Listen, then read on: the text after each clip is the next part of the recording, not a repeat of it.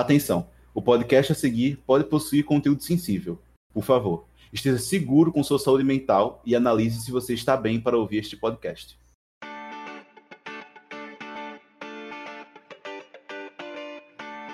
E está começando mais um Pixel Up! Aê!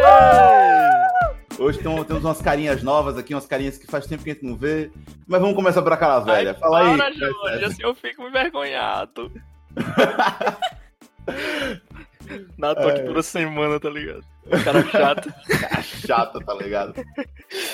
Uma pessoa que a gente não vê muito tempo, Clarinha. Quanto tempo, amiga? Ai, muito tempo, amigo. Pra quem não se lembra, Clarinha, a primeira aparição dela foi no episódio de Stranger Things lá atrás, no ano passado ainda. Ainda não viu, veja, por favor. E ó, participante nova, gente. Não é Gabriela, é Gabriela. Gabi, por favor, você é presente. E aí, pessoal, eu, eu sou parte do Portal Pixel Up já, no cinema pra quem olha aí o Jabá. Um podcast Exatamente. novo, com uma pauta, com uma mesa feminina falando sobre cinema. E meu nome é, não é Gabriela, me respeitem, é Gabriela. Bora direto pro episódio? Bora. Bora. Ei, eu não posso ser apresentado também, não. Ah, que é isso? Cara, ninguém aguenta mais, tá ligado? Ah, tá. Eu só, eu só- a minha entrada que eu pensei foi, ah, hoje eu vou falar muito, mas tudo bem. É, você vai falar muito mesmo, cara. Vou puxar direto, direto pro atípico. Tururu.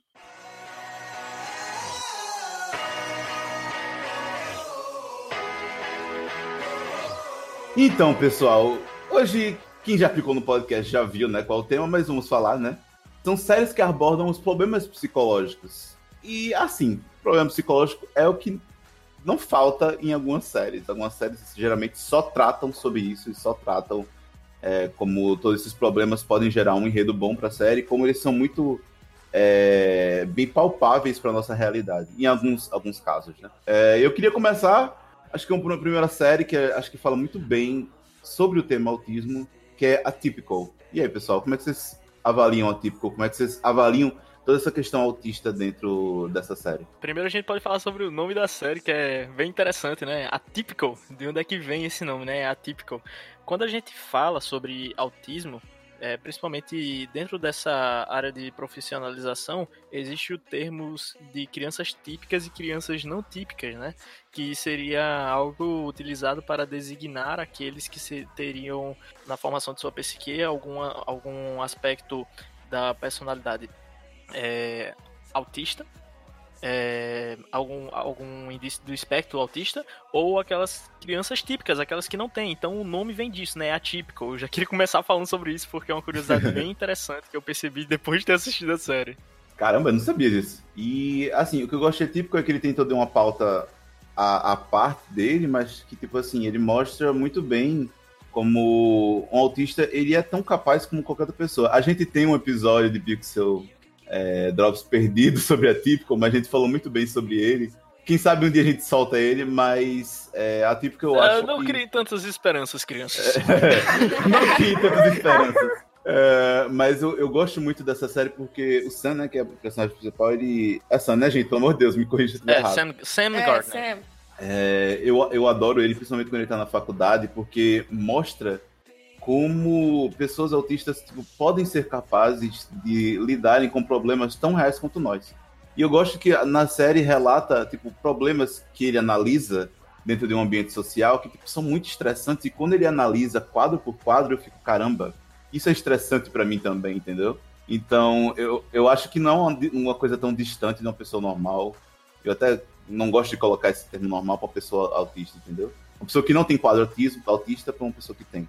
É, se você for para pensar do jeito que eles pensam, talvez é muito mais racional do que o nosso, sabe? Não, não só racional, como muitas vezes rígido, e essa rigidez, através da intervenção terapêutica, ela é trabalhada, né? Através de brincadeiras, ah, através de dinâmicas, tudo para soltar essa, essa ri- rigidez. É um processo longo, mas essencial na vida de uma pessoa que faz parte do espectro autista.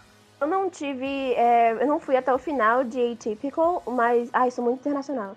É, mas é, a minha. Atípico! Poxa, vamos falar típico.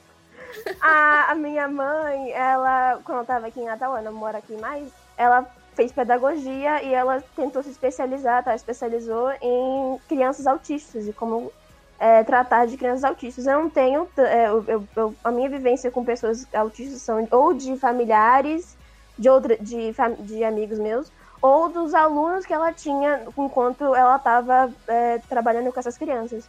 E é muito difícil você ver, porque na série é um adulto e você vê uma outra perspectiva. Dentro da perspectiva de criança, que é a única que eu tenho, e de adolescente, o autismo ele é visto até pelas próprias crianças em volta, em volta da criança autista como uma coisa estranha. A criança não sabe que aquilo é atípico.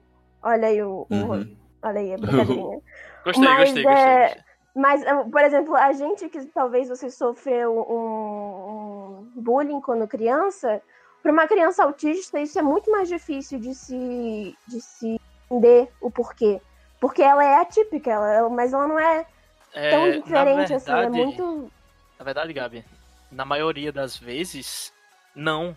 Porque a criança, ela pode até não compreender, mas aquilo não afeta ela de uhum. forma que afetaria uma criança típica. Eu tô falando no sentido de palavras, certo? Geralmente uhum. não importa tanto. Talvez se chegar ao nível da agressão, aí sim tem um impacto maior.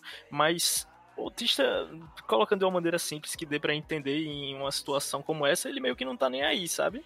Na maioria da, dos casos. Depende do grau de autismo também. É muita coisa a ser considerada nessas situações. É, no caso do Sam, a gente pode observar que ele tem muita dificuldade para interpretação das coisas, né? tipo de sentimentos, quando alguém fala uma piada, tudo ele tende a levar no sentido literal mesmo. Muito interessante. É graças à, rigidez, né? Isso porque o personagem na série ele foi trabalhado, ele foi, foi descoberto o autismo cedo e uhum. ele já, já a gente é apresentado a isso, que ele teve algum tipo de intervenção desde cedo, né? E, é. e agora eu quero levantar um, uma reflexão. E quando isso é identificado tardiamente e a família não aceita, ele não recebe nenhum tipo de intervenção. Bem é mais complicado, pessoa. né? É bem mais complicado. Exatamente. E Outro aspecto é, legal é a convivência dele com a, com a irmã. Alguém lembra o nome da irmã? Eu esqueci, deu um branco completo. Casey, Casey. É, obrigado, a Casey. É, você vê dentro de uma casa como é a relação entre uma adolescente típica e um autista. E é interessante, é diferente, é atípico. Sim, a gente até tinha falado no episódio. Vai usar isso. Sim, eu vou usar sim. é, a gente tinha até falado no episódio que não saiu que a irmã Casey muitas vezes parecia irmã mais velha do Sam, sendo que é o contrário. É. E é. Por, porque ela, ela se toma como numa posição, e aí tem toda uma questão dela como amadurecimento mesmo, de que ela tinha que ser mais madura para poder guiar o irmão mesmo ela sendo mais nova. Porque tem muitas situações em que o irmão não sabia como proceder e ela, para ela, era muito óbvio e ela tinha que ajudar ele. Então, muitas questões que, ah, o Sam tá tendo a primeira namorada, tá tendo suas primeiras interações, tipo, já no final do ensino médio, ela já viu aquilo muito antes. Então ela. Então, né, tem a questão do emocional também, que é mais complicado pro Sam, né? Despragmatizar isso. Tem uma pergunta aí pra Caio, porque, né, uma profissional da área, porque eu conheço alguma parte da, da comunidade é, surda e da comunidade cega, mas certo. não muito da comunidade autista. Dentro da comunidade surda e cega, existe um, um, uma, um orgulho, talvez, de Uh, muita gente não gosta de tratamento, ou de ser visto como é, precisar de ajuda o tempo todo, de você a talvez oferecer ajude, pra, ajuda para algumas pessoas surdas ou cegas, seja talvez ofensivo para eles. Isso pode ocorrer dentro de uma, do, do aspecto autista ou é bem diferente? É bem diferente. Isso pode ocorrer dentro do espectro em relação às pessoas que cercam a pessoa tem o espectro autista, que é autista no caso. Geralmente a pessoa que tem o autismo, ele não encara a intervenção como algo negativo ou como um insulto ou algo do tipo, mas os pais podem encarar desta forma, principalmente se for uma criança. Aí eu encaro isso como uma forma de ignorância e como um distrato, se me permitem dizer. O não aceitar aquele problema é apenas uma forma de fazê-lo com que ele se torne algo muito pior no futuro, no âmbito social, na socialização do indivíduo. Ah, eu vejo que, às vezes, dentro do audiovisual, o autista é visto, não visto, mas ele é colocado como uma personagem, talvez que tenha superpoderes, porque existe muito aquela questão do autista ser focado em alguma coisa. Existe. É, e, e, por exemplo, em The Good Doctor, é, ou até em outros, outros, outros. Tem filmes, a gente tá falando de séries, né? Mas tem filmes que, que colocam personagens autistas é, meio como super-heróis que conhecem muito de alguma área.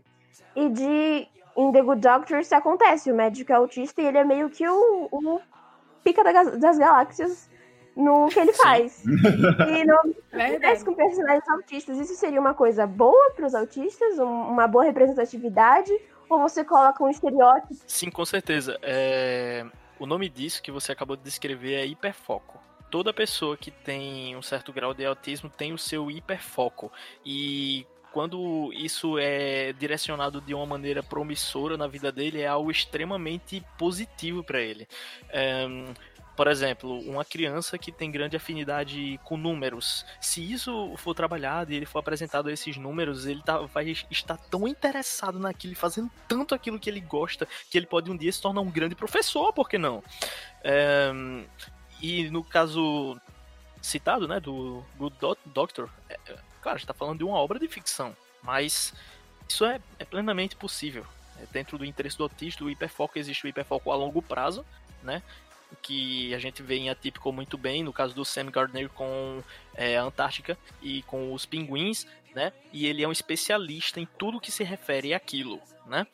E isso daí é plenamente cabível na percepção da vida real. É uma coisa que tanto o Sam quanto o personagem The Good Doctor sofrem são é, essa parte que a gente já falou, né? Essa separação por talvez não ter uma parte social tão bem ampliada. Acho que ainda Good Doctor isso é muito mais bem apresentado porque ele precisa sempre estar lidando com pacientes e na medicina você tem que ser é, super cuidadoso em como você vai entregar algumas notícias, tipo, por exemplo, não vai dar para ele conseguir vivo, ele vai acabar falecendo e às vezes no personagem ele só fala, então você vai morrer.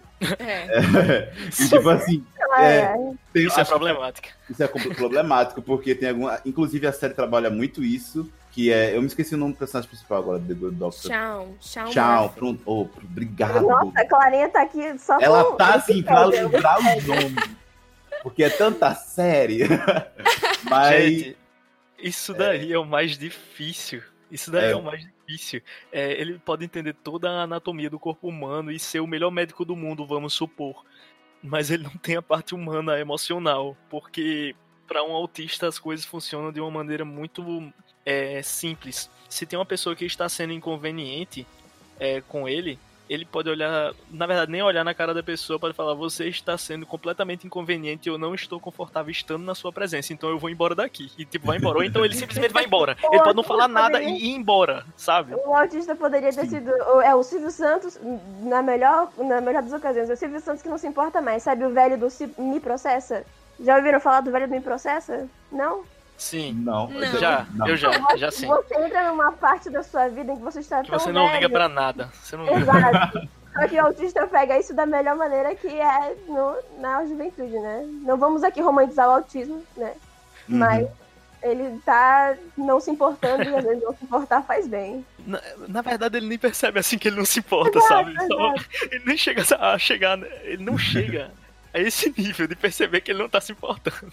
Mas é, eu acho que The, The, Good Doctor é uma das séries que consegue mostrar mais que é típico uma questão do profissional. Acho que é típico mostra muito bem que um autista pode sim ir para a faculdade, pode ter uma vida normal, mas The, The Good Doctor mostra uma outra parte que é a vida profissional de uma pessoa com esse aspecto. Porque ele não tem uma interação social tão boa, não tem um, um, uma forma de lidar, mas ele trabalha muito bem então, acho que para mim são duas séries que, se você quer saber um pouco mais do desse tema que é tão abrangente que eu acho que se você, sei lá, trabalha na área da saúde e na educação, acho que é essencial para você, que inevitavelmente você vai acabar trabalhando com uma dessas pessoas é, na sua vida e até mesmo na sua vida em geral mesmo, tipo, não tenha essa barreira construída, tipo, uma pessoa autista não é capaz ou que ela precisa de cuidados 100% do tempo. Talvez ela precise de um auxílio uma vez ou outra quando ela não entender uma coisa, mas é, na maioria das vezes ela é tão capaz quanto você.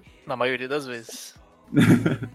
Na grande maioria, Maioria, das é, tipo, vezes. 99%, tá ligado?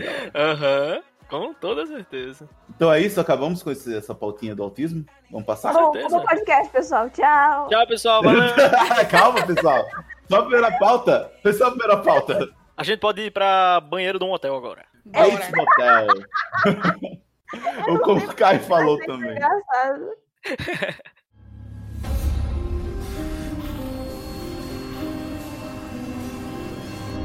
E aí, o que falar sobre Bates Motel? Vocês conheceram o universo de Bates Motel pela série ou pelo filme? Espetacular. Pela série. Espetacular pela série. Filme que é o Psicose, clássico. Aham. Eu fui começar a ver Bates Motel pelo filme. E o filme, ele retrata o, o problema do... Clara, você vai ter aí a informação do nome do, do cara? Ou- Sim, o nome dele é Norman Bates. Nossa, Norman tá Bates. braba hoje, viu? Brabíssima. É, o, o Norman, dentro de, de psicose, ele é tratado como um psicopata de uma maneira que Bates Motel, ele é, obviamente, pelo tempo que Bates Motel tem, né, pra desvendar o personagem, mas dentro de, de- do Norman Bates de psicose, você vê realmente só um psicopata, você vê uma pessoa ruim por inteira e você não vê salvação. É como se você estivesse vendo um filme daqueles. É porque é um filme clássico, né? Mas um Frankenstein, um Drácula, você vê um, um não é uma pessoa. Ele não é- ele deixa de ser uma pessoa na sua visão, entendeu? E Bates. Motel eu acho legal que ele traz isso, mas talvez eu vi, eu não cheguei até o final porque eu, eu desisto muito de série, desculpa pessoal.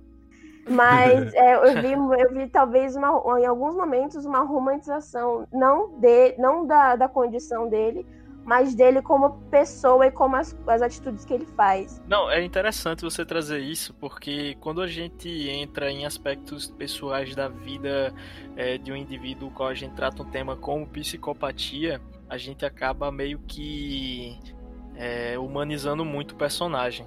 E isso daí pode ser enxergado de formas diferentes. Pode ser enxergado como uma romantização, uma passação de pano, talvez até para essa forma dele de agir. Pode ser enxergado em tudo aquilo que forma um psicopata, tudo que está por trás do agir e do ser dele. Eu prefiro a segunda forma, sabe? Eu acho mais rica. Ah, e se você parar pra pensar, tudo é romantizado, né? Tudo que a gente fala, quando a gente fala de aspectos negativos da vida social, como a psicopatia e a sociopatia, quando isso é tratado em um tipo de é, mídia, é, ocorre naturalmente a romantização, porque eu acho que faz parte da construção de um enredo. Acho que no final das contas o que importa é a mensagem, o que você aprende com aquilo. Imagina, você assiste uma série de TV e você entende um pouco mais sobre psicopatia. Uhum. Isso é espetacular. Eu a romantização que eu quis dizer não foi nem da série, é, é, é um negócio que o povo fala de Jesus, sabe? Jesus é legal, o ruim é a fanbase. Porque Nossa, É, Bates- eu não bom. vejo romanização dentro de Bates Motel, eu vejo romanização de fãs que eu vi, né? Não sei de todos os fãs da série. Muitos que não que conheceram o Norman pelo, pela série, inclusive. Eu vivo no mundo das fanfics, desculpa, sabe? Neon Fanfic, Spirit. E tem muita coisa que é, assim, assustador de como as pessoas que Certo. são fãs romantizam, não como a série, acho que eu falei mal o que eu quis dizer, entendeu? Não que a série romantize, eu vejo, eu tento ver a série, vi a série como uma maneira de você realmente ver como se forma um psicopata. Vamos falar aqui de Mindhunters, talvez. Ah, mas aí paciência, a série é boa, o ser humano a corrompe. É verdade.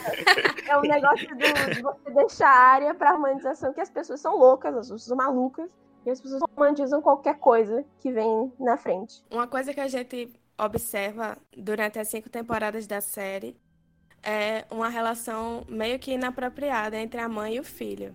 Provavelmente Norman ele tem voyeurismo, o fetiche de observar outras pessoas se despindo ou se vestindo, e é uma coisa que ele faz bastante com a mãe.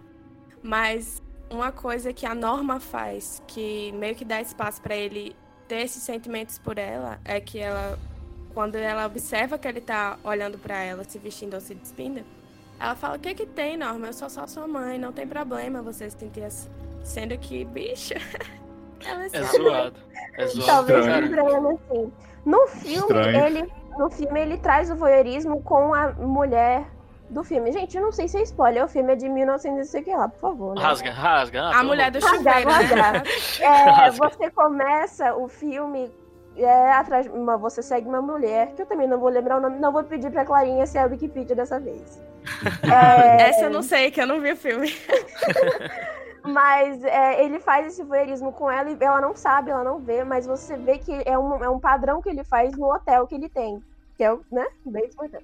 É, e depois ela some da narrativa do filme, vamos dizer, não, vou- não vou dizer porquê, né? Vou tentar não spoiler tanto. E você vê de- depois o filme é concentrado nele. E a questão do voyeurismo não é. Você vê que no Bates Motel, você vê que isso começou com a mãe dele, talvez. Mas no, como em Bates Motel, é, eles pegam esse trecho do filme que é mínimo, são alguns segundos. Que ele mostra que ele faz isso, e você poderia, dentro do filme, ver isso só como, ah, ele é um tarado que gosta de ver mulher pelada.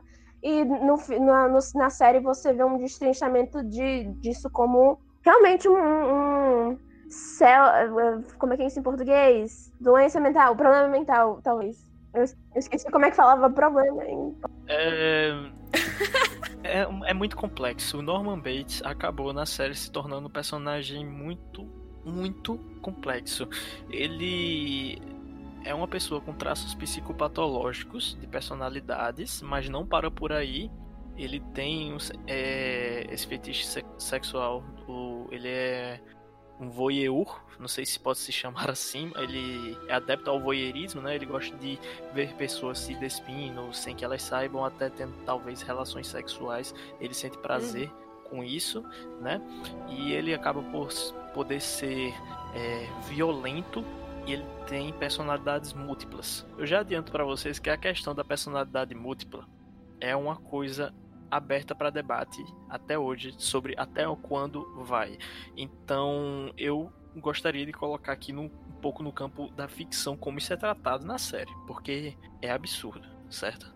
Aquilo dali é absurdo, é relatos reais de personalidade personalidades múltiplas, ao que eu sei, isso daí eu tô me, me limitando ao meu conhecimento, não chega a ser algo tão bizarro e medonho como é na série, Eu, certo? eu, eu tenho um. Desculpa te interromper, Caio.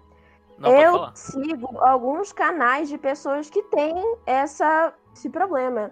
Em inglês se chama DID. Se você pesquisar no, no, no Google, você vai encontrar alguns canais, a maioria de mulheres, é, que tem esse, essa, essa doença e você elas mostram não, não só elas mostram a troca de personalidade, você consegue conhecer as personalidades. Tem, inclusive, algum, algumas delas que foram na BBC e depois fizeram o próprio canal.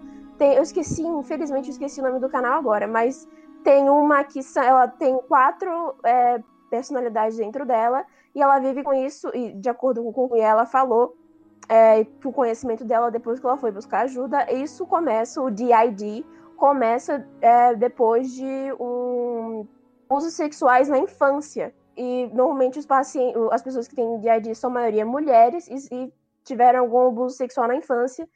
E normalmente as, as, as personalidades se dividem entre algumas categorias, as que são de proteção, e de, ah, dentro da de proteção tem a de proteção agressiva e a não agressiva. A agressiva pode, às vezes, tomar conta da própria pessoa, ela não ter consciência do que faz, porque não é ela realmente, o cérebro é diferente, ele age diferente, e você vai acordar em um lugar diferente, você não sabe o que você fez, você pode ter feito qualquer coisa e você não sabe. Eu recomendo muito, porque eu fui procurar é, esses canais depois de ver Split, o filme Split, que é fragmentado, que trata sobre isso de uma maneira completamente ficcional, obviamente, e eu fui atrás e são pessoas, obviamente, muito normais, como qualquer pessoa com, com um problema é, de saúde mental, são pessoas normais como qualquer outras, só que esse essa, essa, essa doença me causou muita, muita me trouxe muita, muita curiosidade, porque é, é muito, muito, realmente muito diferente como você vê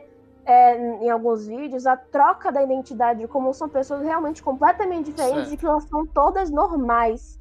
Todas realmente são pessoas completas, entre aspas, normais, e que existe inclusive uma comunidade de pessoas de DID, que tem essa doença de ID. Eu não sei como é que é em português, sou muito internacional, desculpa.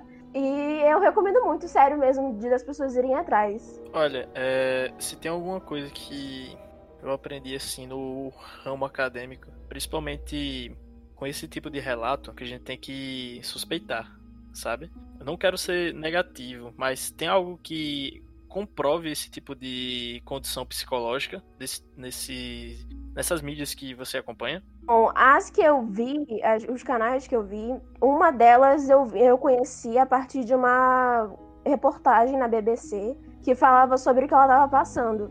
Ela falou dos, do, dos psiquiatras que ela foi e de ela ela grava certo. dias dela. Eu realmente não teria como ver porque ela mora em Londres, não tenho não, mas como saber tem como muito mais com confiabilidade, porque já foi sim, sim. passado por uma emissora, você já citou psiquiatras, dá, dá um pouco mais de confiança à informação. Porque você nunca tem como saber 100%, né? Mas isso é, daí eu... é uma coisa tão fascinante que é uma forma de mídia que pode ser utilizada como entretenimento até para enganar as pessoas, sabe? Por isso que eu sou meio um pé atrás. Mas é, procurar sobre isso. Achei muito ah, interessante. Ah, o canal, o canal que eu falei. O nome do canal é Multiplicity and Me, em inglês. Multiplicity. Procurem como é que se escreve, não vou ficar soletrando. Mas é Inclusive, é o canal estará na descrição deste é, podcast. Tirar. E, e eu, esse foi o primeiro canal que eu vi.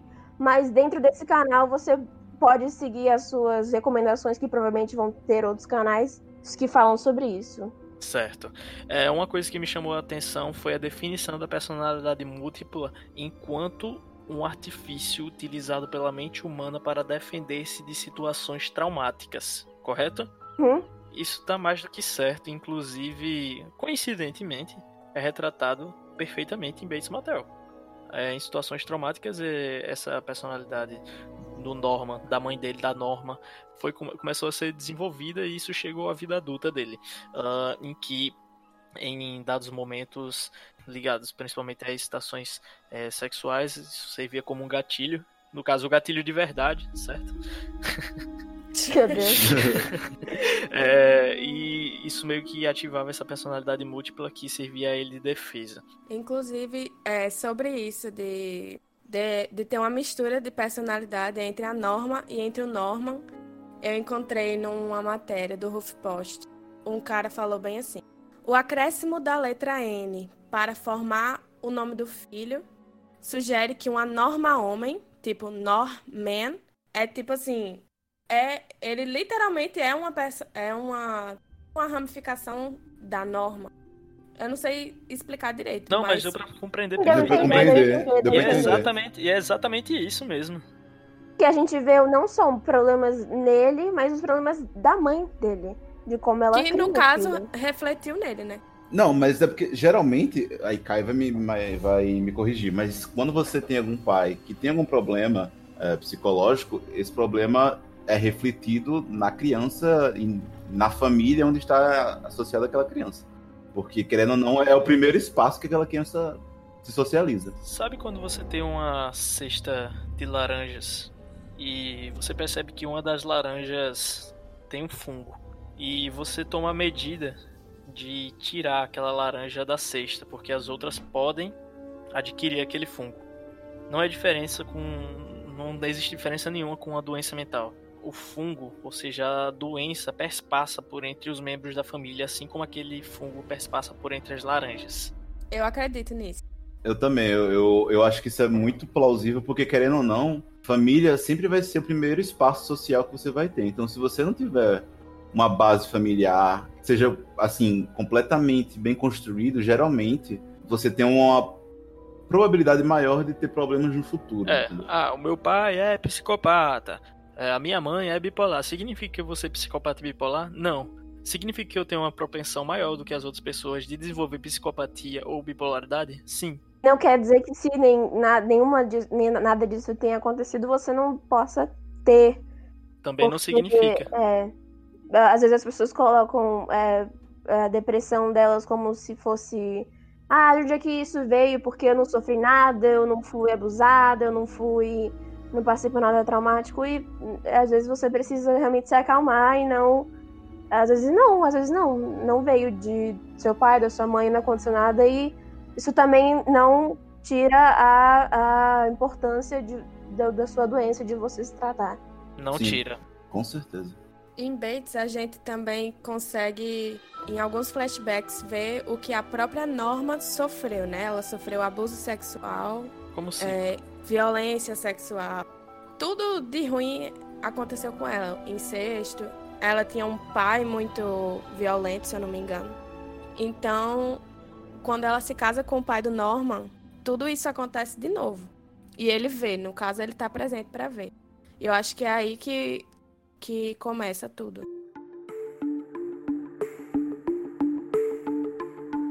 E já que a gente já tá falando sobre todo esse problema social, familiar que a gente falou em Bates, bora falar um pouquinho de You, que eu acho que é uma série que também retrata bem parecido que Bates retrata Meu essa amigo. questão de é, você adquirir uma, uma, uma- um problema psicológico de um ambiente social que você teve inserido. O que, que vocês acham sobre You, ou Você, né, que foi traduzido pelo Netflix? Eu acho que essa porra é perturbada. Eu acho é perturbadíssimo. Eu, eu nem, nem passei da primeira temporada. Sério? Assim. Não consegui, eu não consegui. Eu, como mulher, me senti. Nossa, eu não consegui. Não, mas é, realmente, tem toda uma questão que, tipo assim, eu assisti, mas caramba, uma mulher assistindo isso, boy, deve ser muito agoniante, porque é, é muito uma realidade que, tipo assim, eu como homem não, não, não tô inserido, entendeu? Mas a questão dele ser um completo stalker, que te olha pra todo lugar e sabe a hora que você tá acordando. É, a gente tá falando agora de um psicopata completamente obsessivo. É, é muito estranho como a gente se afeiçoa a ele, porque, como o Jorge falou diversas vezes pra mim, que eu já tô com a cabeça que eu- lembrando disso agora, que ele falou o tempo todo que foi- o Joe foi colocado no caminho do herói, na estrada do herói. É. A gente já tinha falado em off, assim, que quando a gente tava assistindo, que o Joey, ele é o herói da história. Sim. Mesmo não sendo o herói da Por história. isso que a gente meio. Ah. Tipo, eu, eu não vou mentir, cara. Chegou momentos que eu torcia pro desgraçado, velho. É difícil, porque. Eu, como mulher, eu, eu vejo muita. Eu, eu não consegui muito me manter na série, por quê? Ele, obviamente, é um caso de, de extremo. é- Ele é um extremo do, da obsessividade e da, da psicopatia dele. Mas gente- eu vejo, e a mulher, talvez Clarinha consiga ver, que em- de- dentro de relacionamentos existe sim uma, um, uma- um- talvez um abraço da mulher, não a obsessividade masculina, que é vista como normal de você ter que, ter que dar. é, você ter que falar onde você está toda hora. é, isso acontece muito com mulheres, mas eu sei que pode acontecer com homens também. O obsessivo não é um traço masculino. E é, muita coisa do que eu vi em U me trouxe muito de casos de amigas e de casos de pessoas que eu conheço que passaram por isso e por isso eu não consegui continuar. Mas eu entendo eu não, já que eu não vi, eu não consegui, eu não consegui me afeiçoar com ele nada, talvez felizmente ou infelizmente, não sei. É, mas é, não sei se Clarinha iria concordar comigo ou ver nesse mesmo tipo de visão que eu tive da série. Eu não olhei por esse prisma quando eu tava assistindo. Não pensei, mas bem pensado. Eu consegui me envolver pela série porque eu achava curioso como ninguém suspeita de nada. Ele tem aquele galpão lá dos infernos.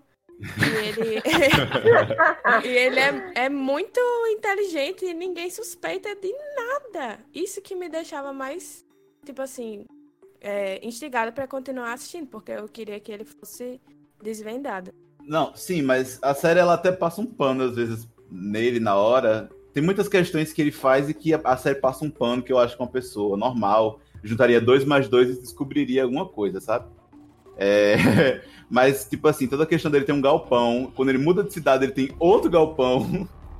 E, E que- lá vamos nós. Exatamente. Não tem um vizinho pra falar que merda é essa, hein? Ei, eu vou É. falar um negócio aqui que é sério. Se na terceira temporada rolar galpão, eu quito.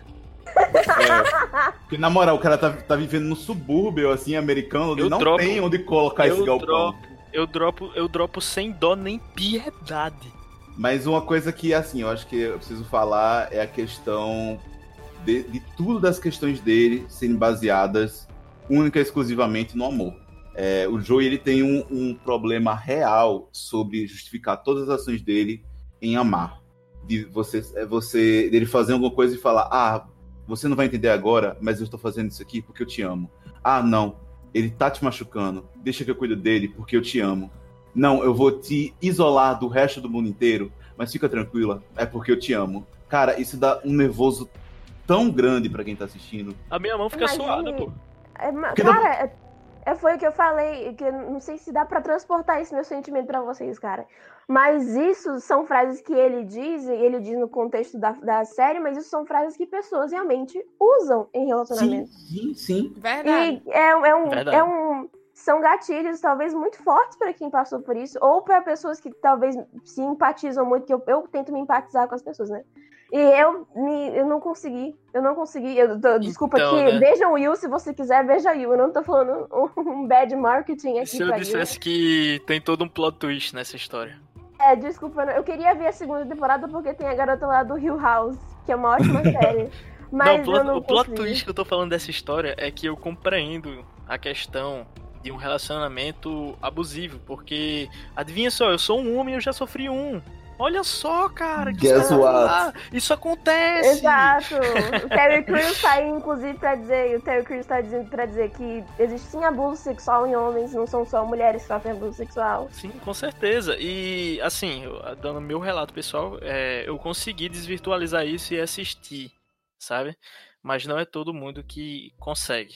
É algo complicado. Mas, assim, Yu, na segunda temporada, ele apresenta uma nova personagem vira o alvo do Joey. E assim, já dando spoiler, me desculpa, assim, tá, o foco do, do episódio de hoje é só falar sobre os problemas, não preservar você dos spoilers. Mas no final a gente sabe que essa nova namorada do, do Joey, ela é tão louca quanto ele.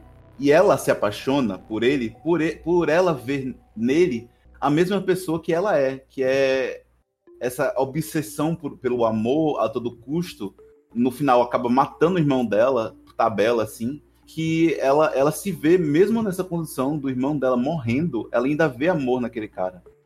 É uma condição tão estranha e tão perturbada que você acaba com a série com, um gosto ruim na boca, de tipo, caramba, acabou, deu, né? tipo assim, vocês encontraram o amor da vida de vocês e tá ótimo, né? Acabou. Mas não, no final da série, no pós-créditos, o Yu, quando se muda para casa, a mulher já tá grávida, muda para uma nova casa, Sim. sai de Los Angeles, aí ele olha pra vizinha e fala: Talvez você seja meu novo amor, Rei hey, Yu, tá ligado? Eu fico, nossa, cara, não, não, aí não. toca. toca Smile through your heart.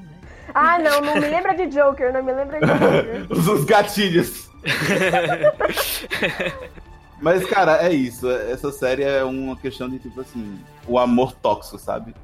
Tóxico, tóxico, tóxico. Inclusive, falando é, sobre o que você falou de amor, na segunda temporada, a, a nova vítima dele se chama Love.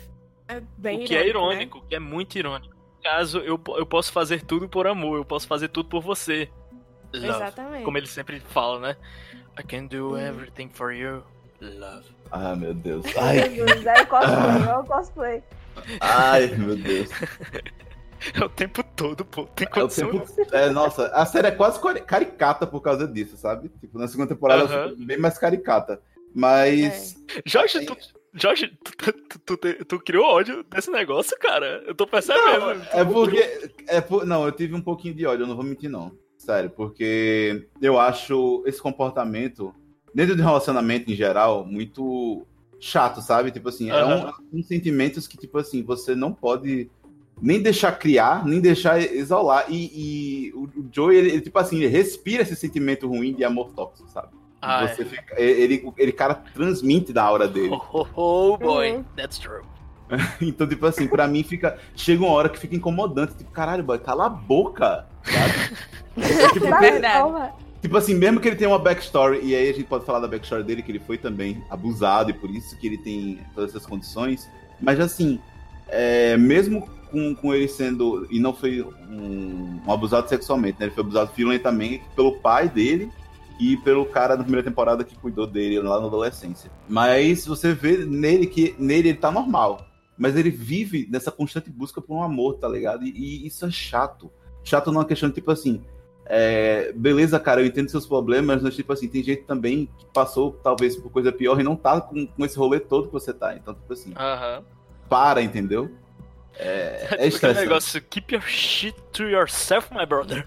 É, cara. E eu fico tiltado por causa disso. Eu fico, meu Deus. É, nós estamos verdadeiros sendo, sendo verdadeiramente uns caçadores das mentes aqui, não é mesmo? Uh, olha, Oh, olha, nossa, olha nossa!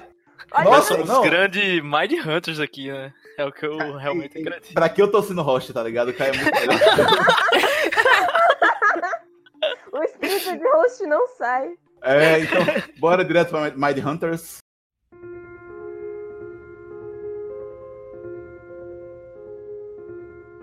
É, depois desse grande gatilho, gatilho olha, tanto gatilho que teve nessa série, é, mas de tanto gancho que Caio deu, bora falar agora sobre Mind Hunters. Só quero começar dizendo que eu tô triste que acho que vai ser cancelado, viu, pessoal? Então, talvez nunca teremos terceira temporada. Oh! Nem Gente, todos são é, o- Mind é o mal, é o mal da- o mal da Netflix, né? Então, tipo assim. É, Fiz isso com o Spinning Out, fez isso com Mind Hunters, eu não sei mais nada. viu? é, exatamente. É, uma das coisas que mais mereciam a continuação, né? Assim como o Eno E, que vai acabar agora, né? Tipo, não vai ter mais quarta temporada, terceira temporada e pronto, tchau, acabou. E eu tô sentindo essa dor porque eu tô no nono episódio da terceira temporada e eu sei que não vai ter mais nada. E vão ler, tão leiloando as coisas de Eno With an E. Desculpa, eu tenho que falar agora. O cara tá triste. É muito O cara fala Eu tenho que- cancelamento e Netflix na mesma frase, o cara já tá chorando. Já tá Desculpa, desculpa, tá? lutando. E também levaram meu Mind Hunters e é muito pra mim. O surto, o surtou, surtou. Ai, meu Deus. Eu tô me sentindo muito Leonardo DiCaprio no Era Uma Vez em Hollywood agora. Sim. Ai, melhor Break cena, out, melhor break cena. out.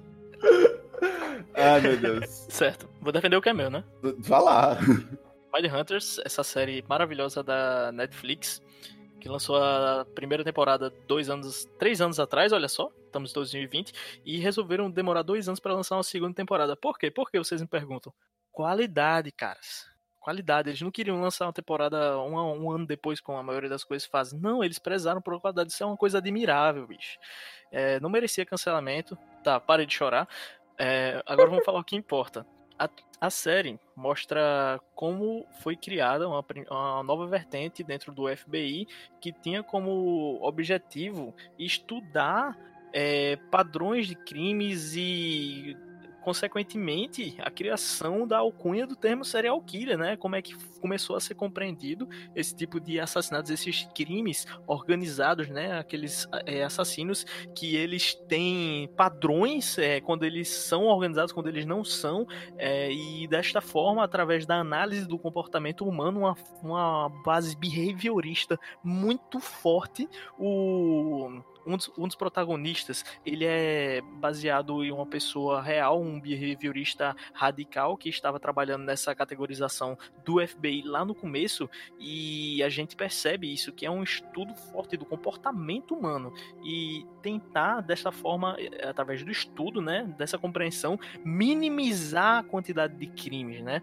e pegar esses caras, pegar esses caras, né, hoje nós temos toda uma compreensão acerca de serial killers, porque isso daí foi para frente, porque essa vertente de é, pensamento conseguiu o seu lugar, né? E a série mostra exatamente isso. E é espetacular. Caramba, vai vender o peixe, viu, cara? Não, é, Não é é, isso? é- é jabá? Eu não sabia que era jabá. Vendo momento tudo. jabá, tá ligado? Desculpa. Não, é sério, eu, tipo, eu não assisti, a, eu não assisti a série e agora eu tô tipo assim, meu Deus, quando acabar esse podcast, eu quero abrir o Netflix e ver esse negócio.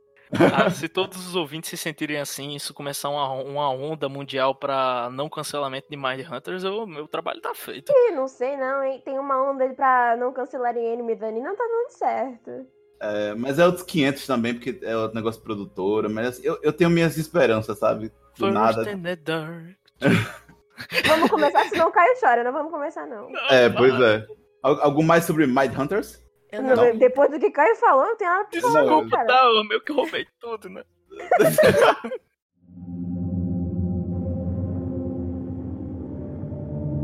E passando de, desse choro de Caio agora, pela morte de Mind Hunters. Representando o nosso editor aí também, que também é louco por Mind Hunters.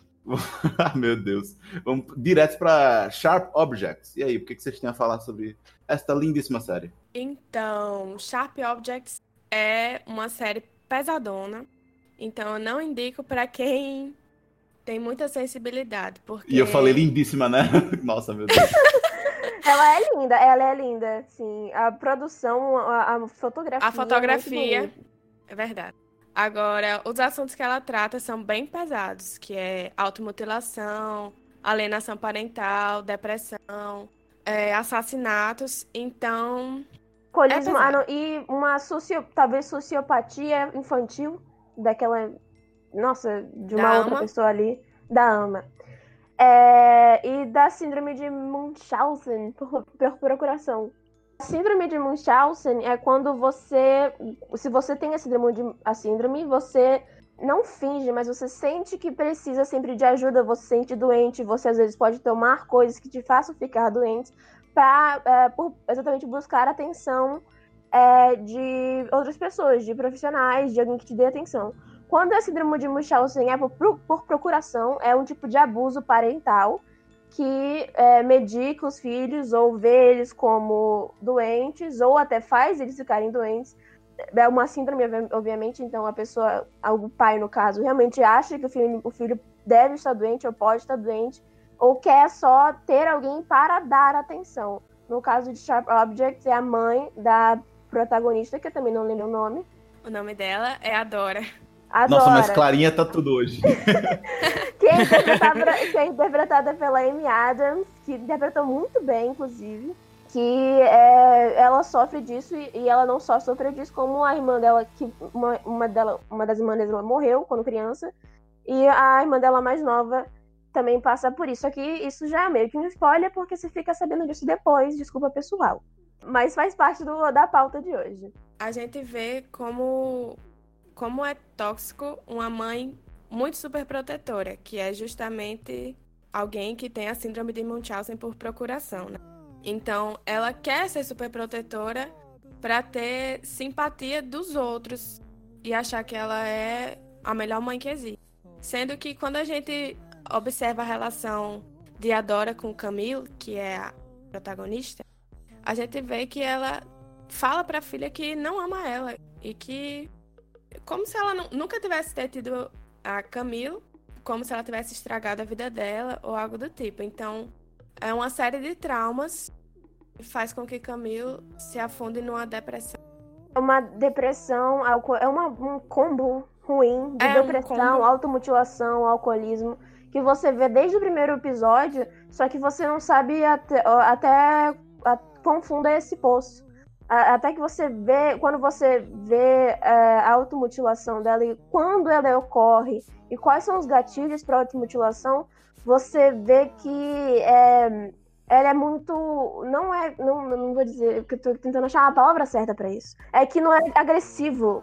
Não é agressiva a maneira. Mesmo que seja uma automutilação, ela faz isso para se punir, mas é uma coisa dentro da relação do por que, ela faz isso e do contexto da família dela é uma coisa muito sentimental a automutilação dela, não é só para se ferir por conta do de qualquer outra coisa, é uma coisa muito sentimental, muito profunda, e quando você tá dentro da série, por isso que ela te pega tanto e por isso que ela não é para qualquer pessoa que estiver passando por um momento difícil ou que não vai conseguir pegar, porque ela te junta, porque o, o negócio que a Clarinha falou da mãe não amar a Camille.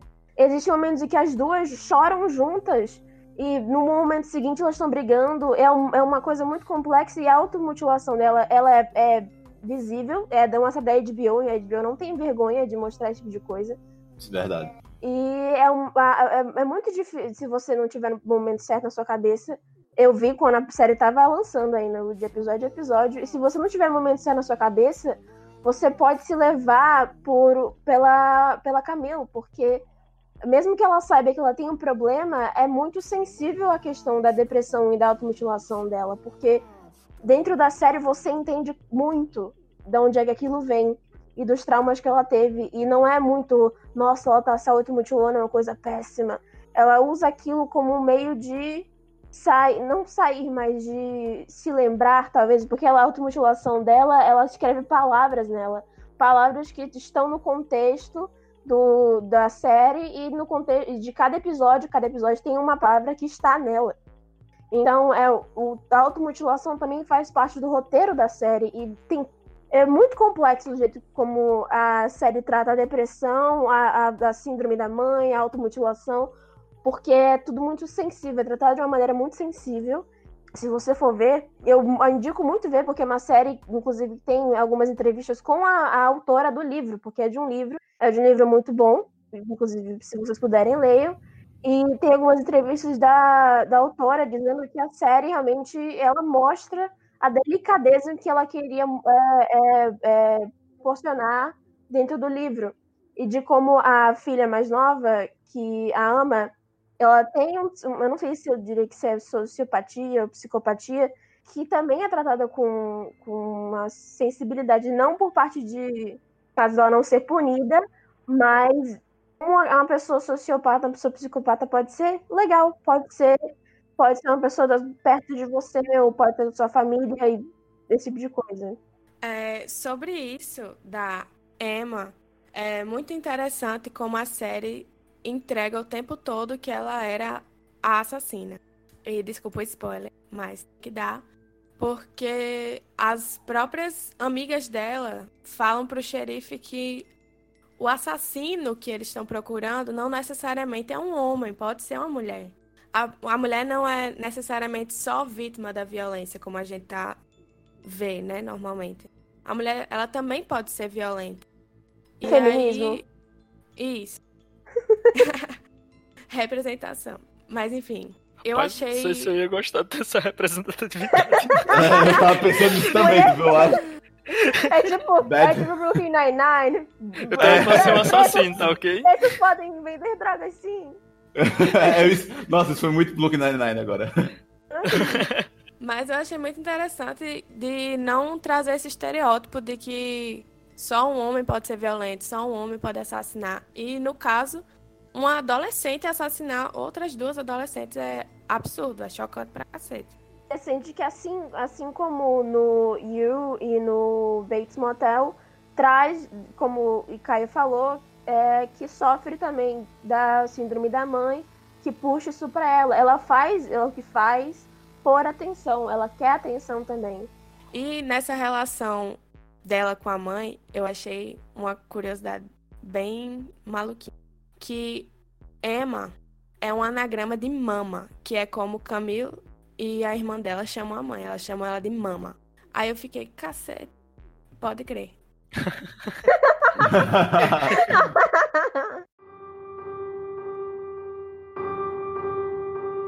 Novamente, essa interação muito estranha, né? Da, de família, que a gente falou em Sharp Object. Vamos falar um pouco sobre The Act. E aí, pessoal, o, o que sobre The Act? É uma série baseada num fato real que aconteceu um crime de uma filha que, que projeta o assassinato da, da mãe. Só um parêntese que, novamente, eu só queria fazer esse parêntese mesmo, que a maioria das séries que a gente pegou, geralmente tem todo o aspecto familiar. E eu só uhum. queria ressaltar isso, entendeu?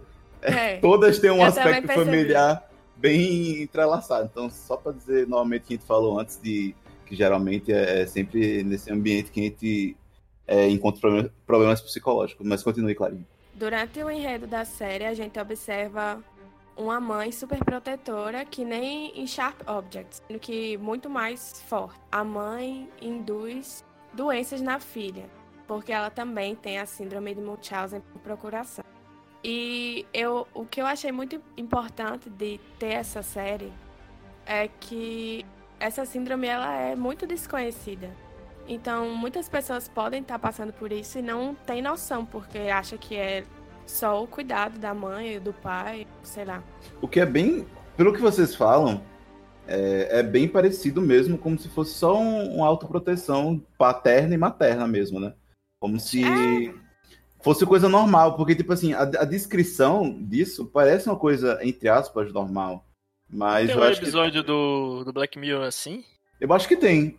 Tem, cara, é do, do tablet lá, que a mulher via tudo que a filha. Ah, sim, sim, sim. Sim, verdade, verdade. No caso do, da síndrome de Munchausen por, por procuração, existe muito da, do pai fazer a própria pessoa doente. Ela, mesmo que o pai às vezes não entenda que a pessoa não está doente, que ela está doente, a automedicação do pai para o filho cria a própria doença. Exatamente. Ah, entendi. E o mais bizarro é que Didi, que no- é a mãe, ela submeteu Gypsy, que é a filha, a cirurgias, tipo, desnecessárias. A Gypsy, ela tinha um tubo alimentar, então ela só se alimentava por ele. Ela fez procedimentos nos olhos e também removeu as glândulas salivares da menina, tipo, desnecessariamente. Que absurdo. Mano do céu! E, tipo, desde a infância de Gypsy, Didi encontrou essa maneira de super proteger ela, que era justamente criando muitas doenças, porque, tipo, não é uma, duas, três, é, são muitas doenças. Ela forçava Gypsy a ficar em cadeira de rodas, ela mentia sobre a idade de Gypsy. Então é, tipo, bizarro, porque tem uma, uma parte da série que a menina tem 21 anos e ela diz que ela tem 15.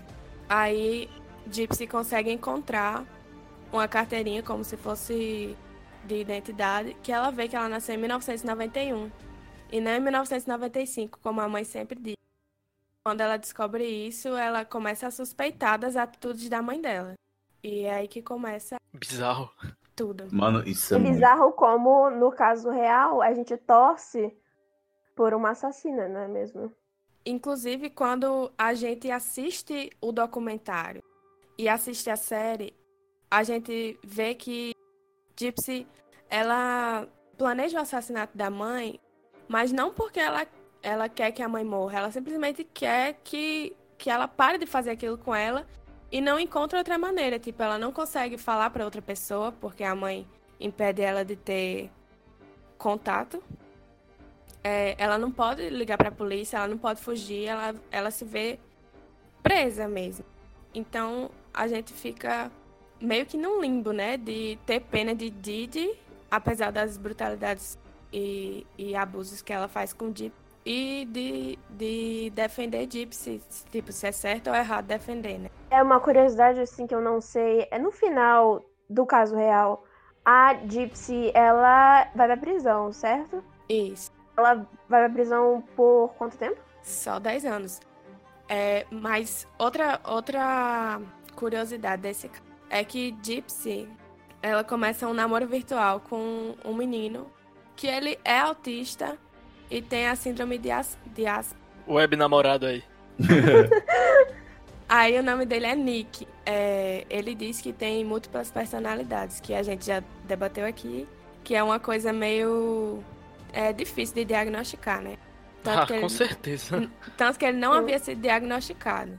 Eu Aí acho ele que se um dia pra- na minha clínica aparecer uma pessoa alegando isso, eu provavelmente choro. O Caio tá muito sensível. Eu, o cara chora de desespero, tipo, meu Deus do céu, bora O que eu vou lá. fazer agora?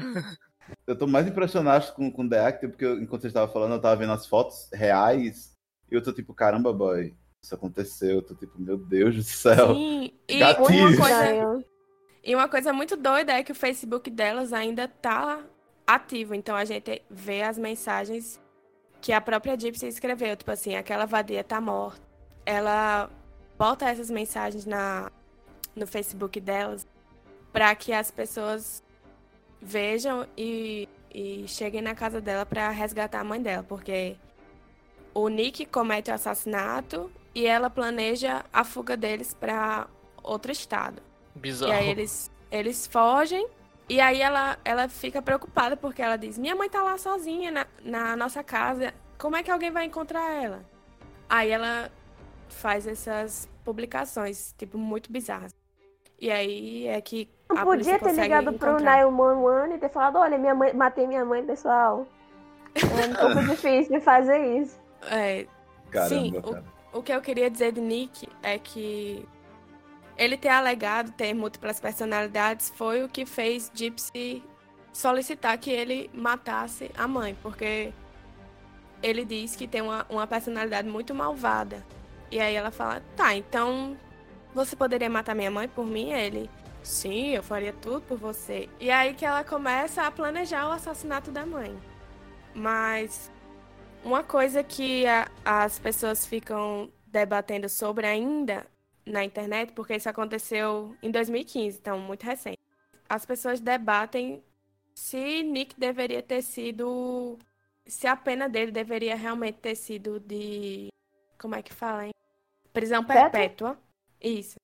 Se a pena dele realmente deveria ter sido prisão perpétua ou se deveria ter sido uma pena mais leve e colocar ele num tratamento, tipo, uma reabilitação para ele melhorar. E aí a gente teria que entrar naquele negócio que Caio vai chorar da pessoa realmente ter DID. Da, de como é difícil até mesmo a pessoa, a, a própria pessoa saber se tem, porque às vezes você só acorda num lugar e você não sabe o que você fez. E é até muito estranho isso, porque pelo que eu, obviamente pelo que eu conheço, que é pouco, eu não sou psiquiatra, é, de DID, você não escolhe quando um, uma personalidade chega em você. E você pode até deixar, mas você não escolhe. Então é muito, né, zoado isso aí. Clarinha deu um, essa deixa muito legal sobre se o namorado dela deveria. Foi o namorado dela, né, que foi preso por 10 anos? Isso, isso. Não, não ela foi presa por 10 anos e o namorado prisão perpétua. Ah, pronto. Isso. É isso que eu queria per perguntar, porque é, a gente tinha falado sobre esses problemas e, tipo assim, é, no direito a gente estuda muito essa questão de, tipo, é, num caso como esse de homicídio, será que a gente deveria é, julgar as pessoas como um problema psicológico, igual a gente julga uma pessoa com todas as faculdades mentais é, normais? Então, tipo assim, realmente, é, eu não sei, eu não acompanhei como é que foi todo esse caso. Queria, eu vou até pesquisar depois para ver como é que foi.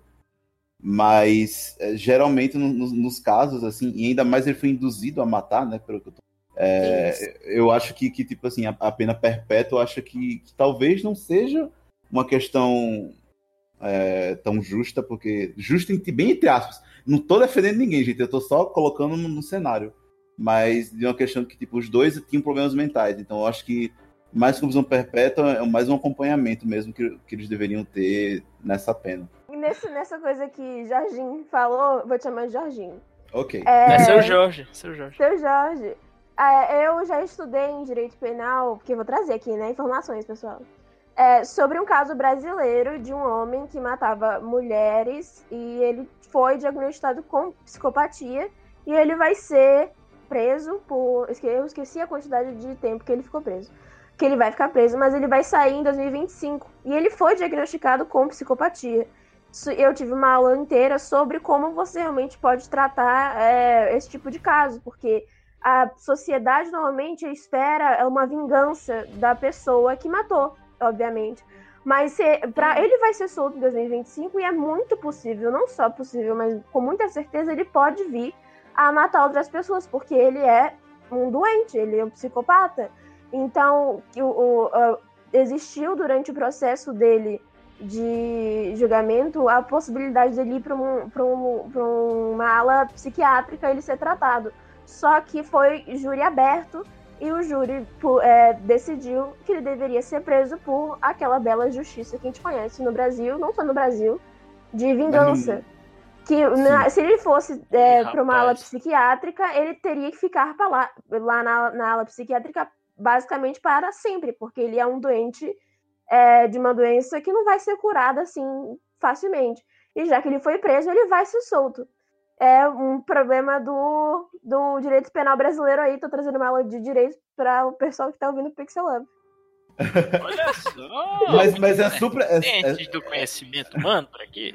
Mas é super isso que eu queria que eu queria tava ressaltando, porque, querendo ou não, essa área é, sempre colido com, com a parte da psicologia, e, tipo assim, é uma coisa que eu acho que quem tá ouvindo o podcast é, precisa, assim, é, ficar mais atento e ficar mais é, ligado tanto no seu julgamento normal quanto numa série, porque eu acho que na série é muito mais palpável as coisas, você consegue ver mais, consegue humanizar mais com, com os personagens, mas são coisas que acontecem na vida real e que a gente precisa ter uma maturidade de conseguir lidar com isso e conseguir lidar de como o sistema lida com essas coisas também.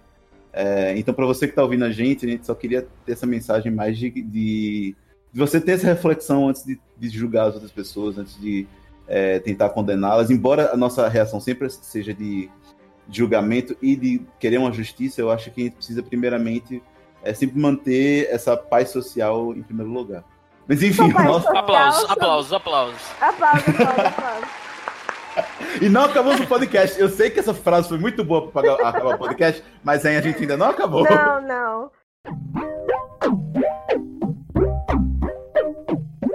Depois desse discurso é, super. Não político, mas super emocionante que eu dei aqui, gente, eu tô muito emocionado. Vamos falar um pouquinho sobre a animação, a minha animação favorita, né? Não vou falar melhor animação, porque a gente vai até brigar aqui, ou talvez... And the Oscar goes to... As pessoas vão, vão ficar um pouco chateadas, mas...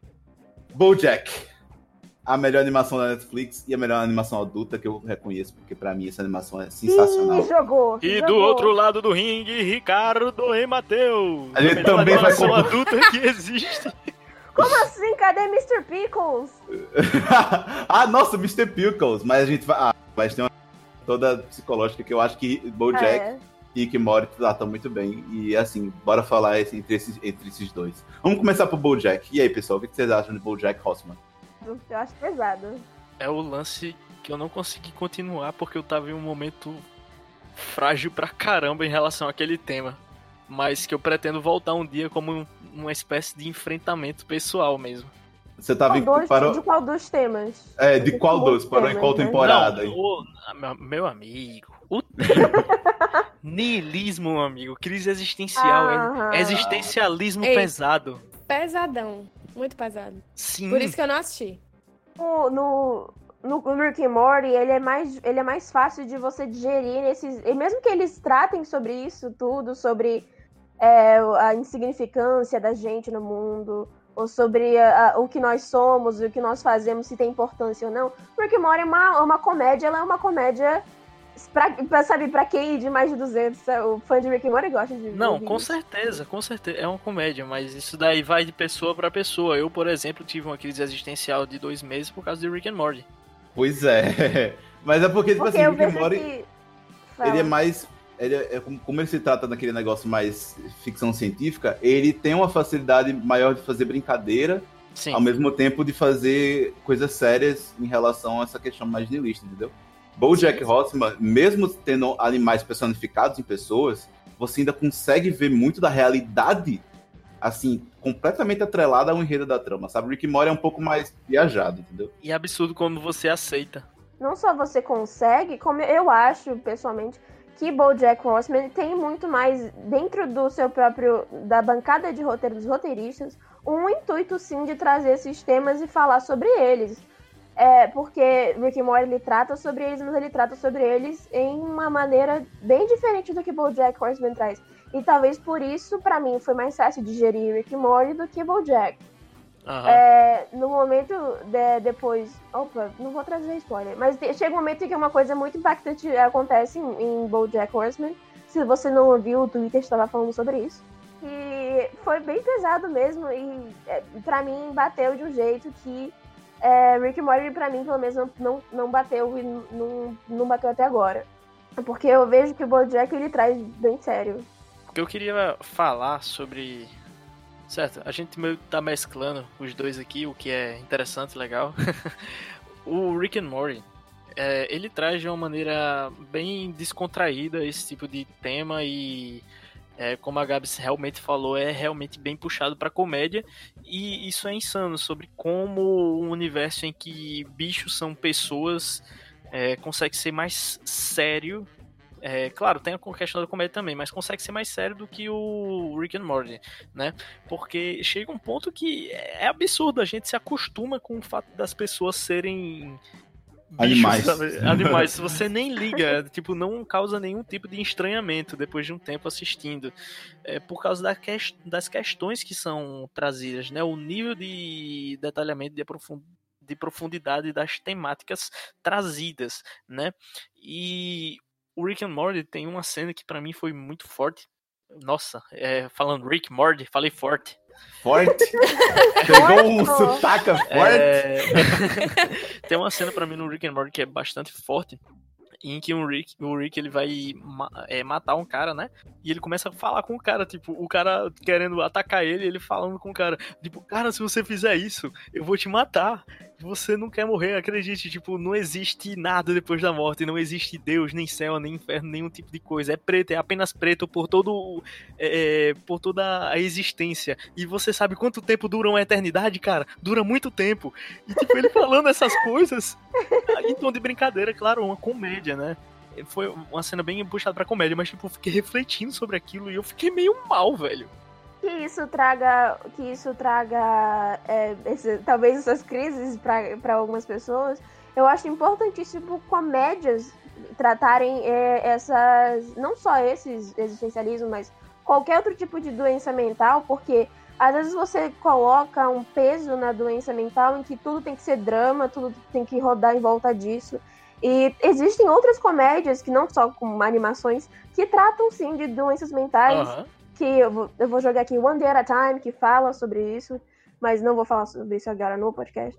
É, mas eu acho importante que comédias como Rick and Morty, talvez BoJack Horseman não, não seja tão comédia agora, mas que tragam esses, esses problemas mentais, as doenças, de um modo um pouco mais leve e é, de um pouco mais menos centrado no, no, de como isso é ruim mesmo que possa trazer esse tipo de gatilho, porque para pessoas que têm esses problemas, ou pessoas que convivem com pessoas que têm esses problemas, enxerguem mais do que só a doença, porque pode ser comédia, pode ser.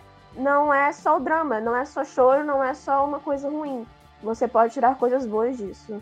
Sim, e eu, eu pelo menos para mim, eu tiro muita coisa boa do BoJack, porque eu acho que muitos dos erros dele que ele faz são erros tão humanos que você acaba se sentindo muito representado nele, mesmo até não, não tendo vi vivido a experiência que ele viveu. Então, e você aprende na série, inclusive o final da série é sobre isso, a sexta temporada, é, de um arco dele, de, dele tentar juntar, é, resolver a vida dele, tipo, get your shit together, sabe? Juntar uhum. toda a merda que ele fez durante o arco dele inteiro e tentar resolver tudo aquilo.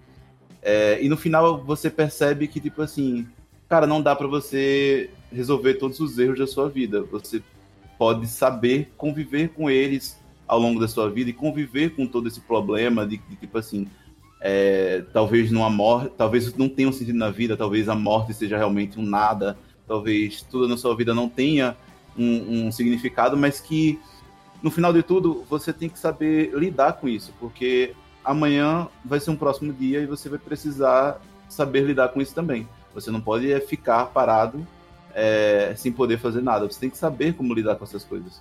E eu acho que na última temporada em específico de BoJack, eu acho que ele lida muito bem com isso. É, numa cena que tá ele no telhado olhando para as estrelas, é, foi uma cena que tipo é, toca a musiquinha bem lentinha, Mr. Blue. É, é uma cena tão linda que tipo, eu chorei assim no final, porque ah, é, é, é, muito, é muito representativo do que, do que é, é, essa série, sabe? Do que é você saber lidar bem com as coisas que você sabe que você não, não vai ter, tipo, não vai ter uma, uma saída, um final feliz, mas que você pode lidar bem com aquilo, sabe? Tá decidido, eu tenho que assistir. É, eu, tá vou, eu, vou, eu vou enfrentar meus demônios e vou continuar assistindo.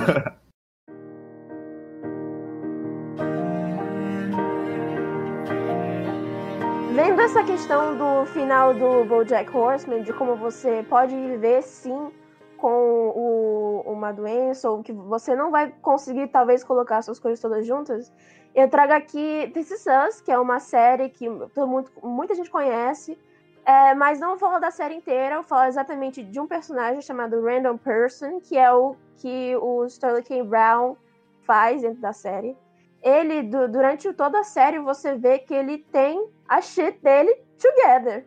Você vê, ele é uma pessoa que tem a, a shit dele mais together possível. É, mas você vê que ele tem sim os problemas de ansiedade desde a infância, você vê os irmãos dele, mas ele sempre se, se põe no lugar de controle, ele quer ter controle naquilo. É, chega um momento, não lembro qual temporada é, acho que na terceira, não sei se é a segunda, que ele tem um ataque de pânico. Alguma uma coisa acontece na vida dele, uma coisa assim inesperada, em que ele tem um ataque de pânico e ele tenta manter a, a tranquilidade dele por alguns dias, mas depois ele não aguenta. Ele tem um ataque de pânico e ele se derrama nos ombros do irmão dele. Ele percebe que ele tem um peso carregado nas costas deles há muito tempo e que ele se mantém escondido daquilo por tentar estar em controle ou tentar colocar as coisas dele em ordem ou a shit dele together é, rápido demais ou fingir que tem as coisas dele todas acertadas. Uma frase que o Sterling K. Brown disse numa, numa entrevista que ele fez a Hollywood Reporter é que tudo parece normal, é, está indo bem, até que alguma coisa acontece e parece que você terá que aprender a andar tudo de novo. Eu peguei o TCC agora porque eu passei por um momento de ansiedade e ataque de pânico há um pouco tempo atrás. Talvez isso aqui é oversharing, talvez, mas eu tô aqui pra isso. É, mas... Exposição mesmo, exposed. eu tô aqui pra, aqui, eu tô aqui pra isso. Quanto que eu me expus nesse episódio, eu acho que depois disso. Eu trouxe This Is porque é uma coisa que eu queria ter ouvido há um tempo atrás, há um, um mês atrás, antes de ir pro psiquiatra, pro psicólogo, porque eu tive ataque de pânico e não sabia o que que era. E que, é, tá, o que eu falei antes sobre, é, não, não precisa ter uma, uma família desestruturada, não precisa você ter um, um histórico de pais, de famílias ruins, que você tenha passado por um trauma. Às vezes você vai ter um ataque de pânico, uma ansiedade, uma depressão e tá tudo bem, você vai conseguir passar por isso.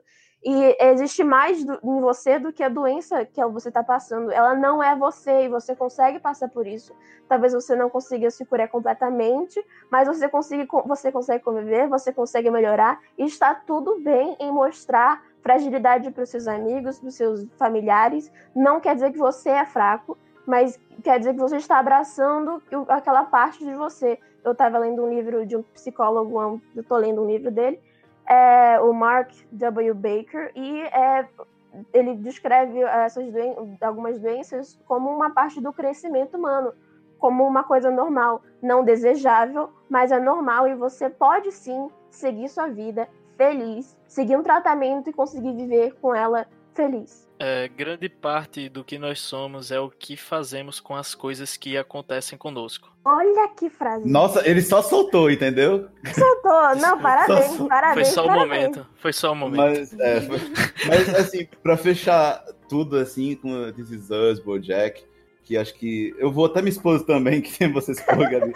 é o podcast da disposição. É, eu também já tive ataque de, de pânico, assim, de, de ansiedade mesmo. Acho que eu, graças a Deus, hoje não tenho mais, mas durante o meu pré, quando eu tava no pré-vestibular, é, isso acontecia bem recorrente, tipo assim, uma vez na semana, se não acontecesse, eu ficava até, nossa, que estranho não acontecer.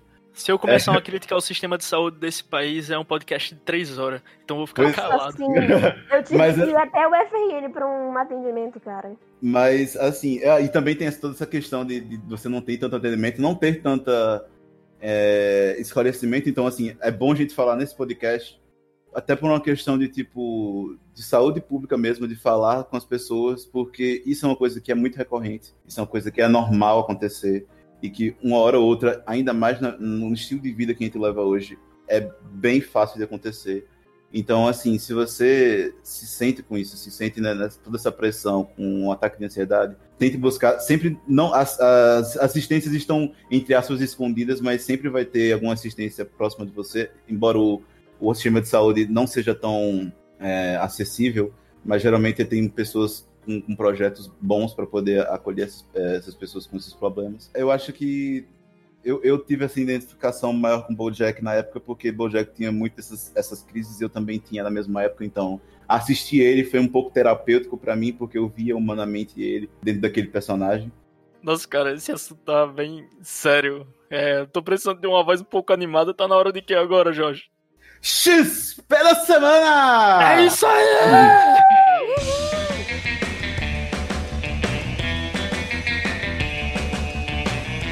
Ah, meu Deus, depois de um assunto tão sério, né? Uma... Gente, aquele, aquele, aquele episódio meio pesado, mas agora vamos na parte divertida, a parte do XP, a parte que a gente compartilha pra vocês. O que a gente viu nessa semana, o que a gente gostou nessa semana. E aí, pessoal, quem quer começar? É, meu XP da semana é um um joguinho, um joguinho leve, você pode jogar no PlayStation 4, também no PC, é o Brawlhalla. Ah, meu querido, do Brawlhalla. Brawlhalla da, da massa. A contenda de Valhalla. Cara, muito É, massa esse joguinho. Muito legal, tem muitos personagens que você pode jogar. Inclusive eu joguei com o Rayman, que é um bicho de um joguinho infantil muito legal. Tem os bichos também de Hora de Aventura, que não estão disponíveis no momento, mas que eles não jogam sprite fora, né? Não vai ter o trabalho de botar sprite no boneco e depois jogar fora. Então vai entrar de novo uma hora. E- Tenham Explica fé. aí, é MMO? Não, Cara. é, é jogo de luta mesmo, é tipo. É uma Super porradaria indiscriminada. Tipo Naruto Shippuden e jogo de Naruto Shippuden. É. É, pronto. É Não, tipo o, o melhor exemplo, o melhor Super exemplo é Smash Bros. Super Smash Bros. É, O jogo é muito divertido, principalmente pra jogar na cal com seus amiguinhos. Estreita os laços de ódio E porradaria. e vaza todo o seu estresse e repressão social através de um joguinho de videogame, olha só. Ah, meu Deus. E esse foi o ponto de experiência da minha semana. Quem é o próximo? Ah, ou no caso, a próxima, né? Vai lá, é meu XP da semana, porque eu sou internacional. É, eu tô aqui reforçando isso pra todo mundo acreditar. É, Celeste, já ouviu falar de Celeste? Celeste é um jogo de plataforma que fala, você, é, é lindo, é muito lindo. É sobre uma menina chamada Madeline, mas você, você pode colocar o nome dela de qualquer coisa. Não coloque Inclusive de coisas Celeste. Inclusive Celeste. É, o mal de Zelda. subindo, subindo uma montanha, mas aí você, ela, ela trata também de assuntos como o que esse episódio trouxe, sobre ansiedade, sobre ataque de pânico. Só que é um é leve, pessoal. Não vamos, não vamos aqui trazer mais coisas pesadas. É um Exato. jogo, é um jogo difícil de plataforma. O Bel, ele é desafiante, vai te deixar com raiva talvez. Mas ele é muito bonito, ele traz uma paz e o- a, a mensagem dele final é muito boa. Esse é meu XP da semana. Ah, mano, Celeste é um jogo sensacional, velho. É muito Muito bonitinho, bom. é lindo, meu Deus. Clarinha, qual é a sua XP da semana? É, o meu XP da semana é o filme Por Lugares Incríveis, baseado no livro de mesmo nome, é, que conta a relação de Violet e Finch. Então, ele aborda um pouco sobre esses temas psicológicos, mas não de uma forma tão pesada. Então, eu acho que é um filme que dá pra pra assistir e refletir sobre muitas coisas. Caramba, legal. Poxa, isso daí me pegou completamente de Conte. surpresa. Muito legal. Tem na Netflix? Tem. Nice. Estreou, acho que dia 27 de fevereiro. Coisa boa. Olha aí. O meu também. Aí tá- várias coisas pra ver, hein, na Netflix. É. É. O meu também é da Netflix e Depois Eu de terminar a N e chorar horrores, eu vou ver isso aí. o meu também é da Netflix e a gente, eu deveria estar sendo muito mais responsável indicando alguma coisa, mas eu vou é, indicar uma coisa bem trash. Vou indicar um reality show da Netflix, que é The Circle Brasil, e Ah. no meio no meio dessa quarentena tediosa, eu parei pra assistir esse negócio e eu fiquei viciado. é, vendo, e eu tô tipo assim, meu Deus do céu, eu nesse jogo não saberia como reagir a nada. The Circle Brasil é, é um rea- reality show que as pessoas elas não têm interações com, com ninguém. Parece bem um episódio de Black Mirror mesmo. O conceito é que os jogadores têm que jogar o jogo falando com os outros participantes de um apartamento. É, todos estão no mesmo apartamento, mas em quartos separados, em salas separadas. E eles só podem falar com uma televisão, que é o The Circle. E falam todos por mensagem de texto.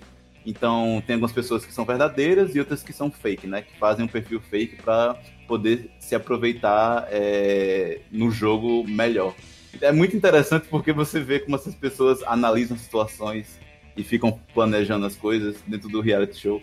E eu ficava tipo, meu Deus do céu, meu Deus, eu não conseguiria ficar nisso. É muito O agoniante. Twitter em forma de reality show. Exatamente, eu fiquei, meu Deus, que agonia, que agonia, sabe? E tem um cara, que é o, o, o Gable, que inclusive é um youtuber, que é tipo, é o estereótipo do. É o arquetipo do, do, do cara gamer dentro de um, um reality show, sabe? É o do é o Gable que faz vídeo com o Rolandinho? Sim, é. É ele. Nossa, Ô, louco! que louco, bro! Eu vou ver agora! Exatamente. E tipo Ah, assim, é não.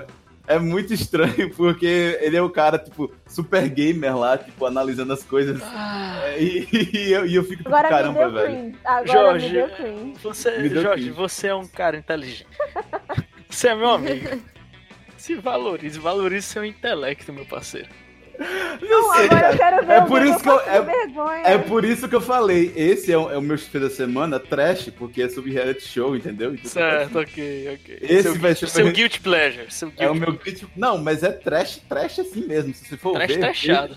veja, veja quando você não tiver mais nada pra fazer, que nem eu Pra tava. você ver, a, a host do programa é a é Giovanni Eubank, gente. Exatamente. Então, tipo assim, olha, eu, eu, eu fico rindo, entendeu? É um negócio que é engraçado porque é trash. Então, tipo assim, vejam, se vocês tiverem com vontade de rir, tá bom? Que nem eu tenho. É, mas é isso. Acho que agora podemos ir para os recados. Exatamente, meu amigo. Recados. É, tem como encaixar nos recados aí o jabá pro cinema pra quê? Tem. Inclusive, isso não vai ser cortado e já está sendo feito. Já vá pro céu pra quem? Ah, É, opa, jabá tudo bom? cinema pra quem? Cinema pra quem faz parte do portal Pixel Up. Agora temos, vamos, vamos ter agora o segundo episódio. Graças a Paulo, inclusive, que fez a gente voltar, porque tinha só um episódio. Puxou a orelha, puxou a orelha. Puxou a orelha, puxou a orelha. É, o primeiro episódio foi sobre aves de rapina e sobre tudo que aquele filme é, se é flop, se não é. Sobre aí que Caio acha que é flop sim, entendeu? E Opa! no segundo episódio, trazendo spoiler, vai ser sobre o Parasita, o Poço, e sobre como os dois tratam de maneiras diferentes sobre classes. E é isso aí, pessoal. Ouçam. Caramba. Oh, ei, ei, na moral, promete. eu tô, eu tô hypado já. Eu quero ouvir já. É, pode ficar, querido. outro, outro podcast também que a gente, é, na última semana, a gente conheceu, que são os caras super legais, são do Pato Cast. É, vão lá conhecer a galera, porque eles são muito legais. quac, quac. É, e eu super recomendo para vocês ouvirem. É, então é isso. Esses foram recados de podcast. Agora, os recados para vocês ouvirem a gente. Sem- gente, sempre ouçam a gente pelo Spotify, iTunes, Deezer, principalmente no iTunes para avaliar e no, no Cashbox, que é, é também um para comentar, porque agora tem um- um- uma janelinha lá para você comentar. Ajuda a gente demais, porque ajuda a recomendar o nosso podcast para outras pessoas dentro dessas plataformas. É, as nossas mídias sociais, Caio, quais são nossas mídias sociais? Arroba Portal Pixel Up, Twitter e Instagram.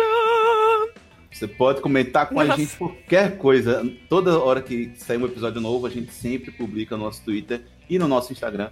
Então, fiquem ligados, sigam para que toda não perca nenhum episódio, né? Toda hora vai sair um episódio, a gente publica lá. O nosso e-mail. Que e-mail é coisa de old faction. Ah, tá bom, ok. É, não, mas eu quero que você faça uma cartinha. Isso mesmo, você ouvinte. É, faça uma cartinha, faça uma cartinha pra Faça uma cartinha pra gente Manda, manda, manda, por correio, manda por correio. Manda por gente. Em 2030, opa, chega. Ou, ou então manda pro e-mail mesmo que é mais rápido, tá bom? Obrigado. o nosso e-mail é pixeluppodcast.gmail.com E o nosso site também, que lá tá alojado tudo, absolutamente todos Tudo. os materiais que a gente já fez. No podcast, é, nossos bônus, nosso Nossos textos. nossos textos. Então, assim, é, o nosso YouTube também, é, as nossas redes sociais. Então, confiram lá, é, www.portalpixelup.com.br. E não podemos esquecer, Jorge, que temos que falar de dinheiro. Ah, o Money, por favor, me patrocine. Money, nos patrocine caso você goste muito nós, do projeto, se torne um apoiador e paga nós. É, assine o nosso, nosso planinho, tem vários planinhos lá no PicPay e você também pode entrar lá no. Qual é Padrim. mesmo, Jorge? Padrinho, Padrim. pronto, é o padrinho, Padrim. padrinho, mágico, o Cosmo, a Wanda, é isso aí mesmo. É isso, pessoal. Esses foram nossos recados, nossos tips da semana. Espero que vocês tenham gostado desse episódio. Alguma, mais- alguma coisa, pessoal? Sim. Se você tem algum problema, procure ajuda. Se você tem algum problema, procure ajuda. Se você tem algum problema, procure ajuda. Se você tem algum problema, procure ajuda.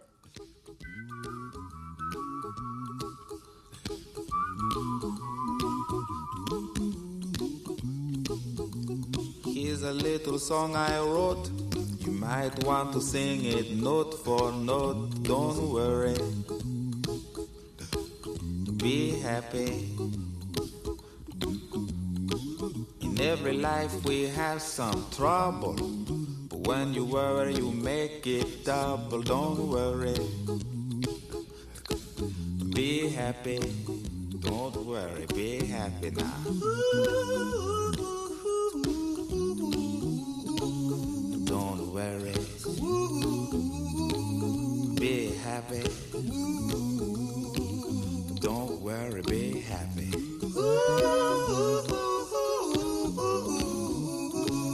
Don't worry. Be happy. Don't worry, be happy. Ain't got no place to lay your head. Somebody came and took your bed. Don't worry.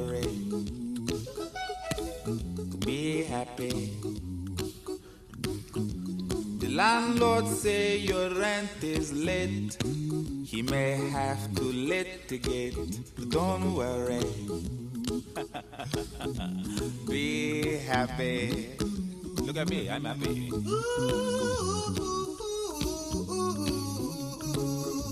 Don't worry. Be happy. I give you my phone number. When you call me. I make you happy. Don't worry. Be happy.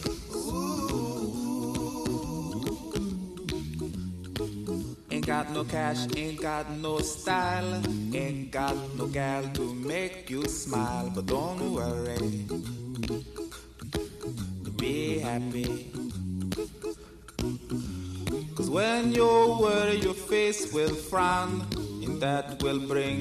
Everybody down. So don't worry. Be happy. Don't worry. Be happy now.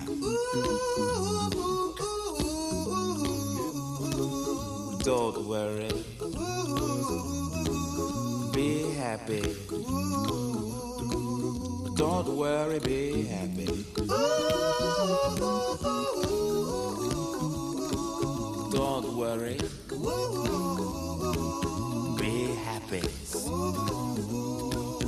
Don't worry, be happy. Don't worry. Don't worry. Don't do it. Be happy. Put a smile on your face. Don't bring everybody down like this. Don't worry. It will soon pass, whatever it is. Don't worry, be happy.